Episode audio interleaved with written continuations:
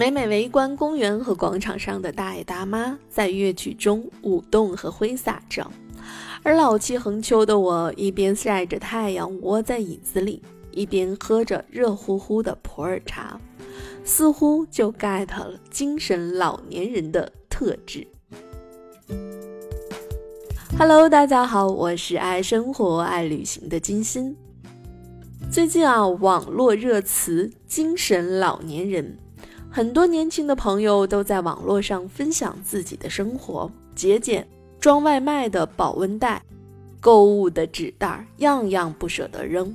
惜命，食疗养生，针灸按摩，长寿秘诀了然于心。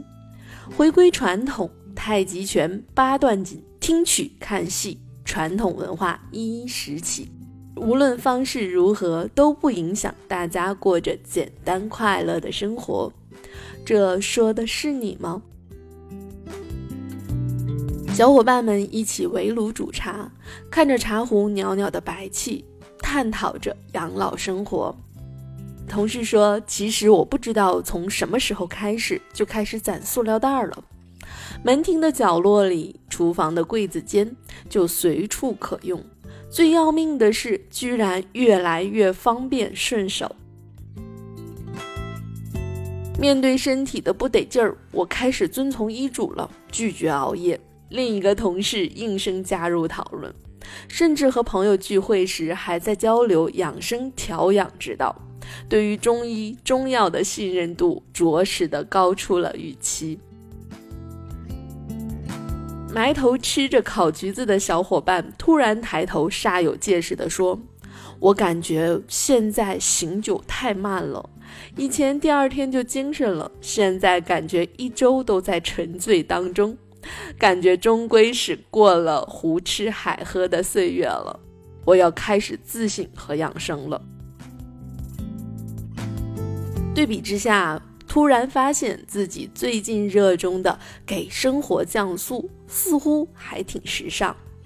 周末陪伴家人研究美食和畅享休闲时光。工作中拒绝应酬喝酒，把繁杂和烦躁陆续的减掉。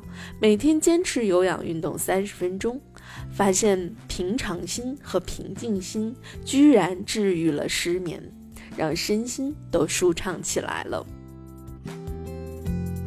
最近很爱非物质文化遗产，听传承人讲说着百年以上、一辈辈的传承故事。无论是山穷水尽还是顶峰相见，终究是在浮浮沉沉中沉淀和积累，传承着记忆，留下了故事。创业十年的日子里，我们曾经疯狂工作和奋斗过，也曾为了梦想执拗过。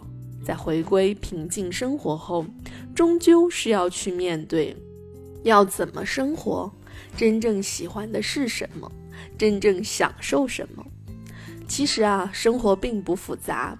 原谅生活中的不完美，宽容生活中的不容易，放轻松，坦然去生活。